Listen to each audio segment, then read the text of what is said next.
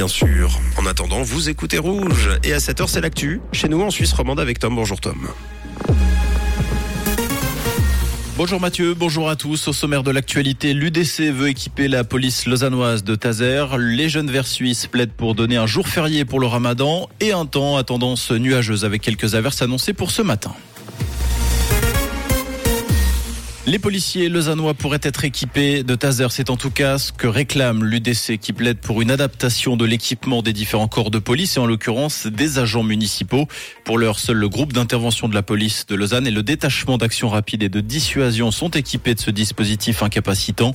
L'UDC qui rappelle que l'utilisation des tasers obéit à un protocole strict et que les armes de service sont de moins en moins utilisées. 29 fois en 2010, désormais entre 8 à 15 fois par année depuis 2012. Cette question de l'adaptation du matériel de la police figurera au programme de la prochaine séance du Conseil communal de Lausanne. Les jeunes verts suisses dénoncent le jour férié octroyé pour Pâques et pas pour le ramadan. Selon eux, cette pratique est non seulement discriminatoire, mais également anticonstitutionnelle.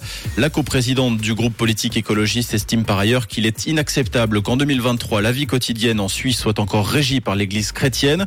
Concrètement, les jeunes verts suisses proposent un système de jours fériés flexible en donnant, par exemple, la possibilité d'aménager son jour de congé en fonction de sa religion et de sa culture.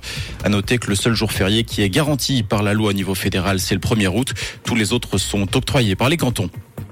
Dans le canton de Fribourg, des engins de chantier ont été vandalisés à Gain. Les faits ont été constatés en deux temps. D'abord le 10, ensuite le 17 avril. Les enquêteurs ont constaté des impacts de balles et des jets de pierre sur plusieurs pelleteuses. Ces actes ont été commis en dehors des heures de travail. Les dégâts se chiffrent à plusieurs milliers de francs. La police, de son côté, a lancé un appel à témoins. À l'étranger, un cessez-le-feu de trois jours a été décrété au Soudan. L'armée des forces de soutien rapide ont accepté de mettre en pause les combats. Cette trêve est dédiée à l'ouverture de couloirs humanitaires et à la facilitation du mouvement des civils.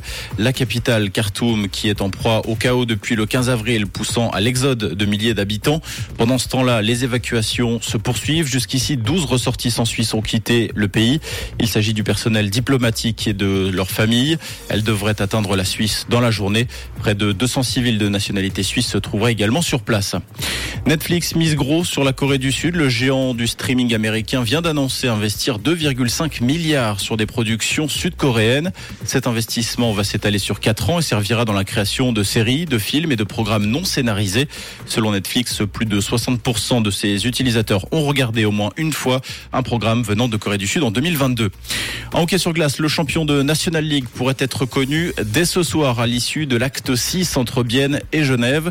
Pour rappel, Bienne a mené 2-1 dans la série, mais le GSHC a repris les devants, notamment grâce à une victoire fracassante samedi soir 7-1 au Vernet.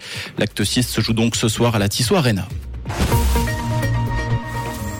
Et côté ciel ce mardi, un temps le plus souvent nuageux en matinée avec des averses plus fréquentes en pleine. Actuellement, on compte 4 degrés à Martigny et à Sion et 7 degrés à Clugy et à Romanel-sur-Lausanne avec le passage à un temps plus sec pour cet après-midi et puis également le développement de belles éclaircies au programme. Un très bon mardi et bonne route à l'écoute de Rouge. C'était la météo, c'est Rouge.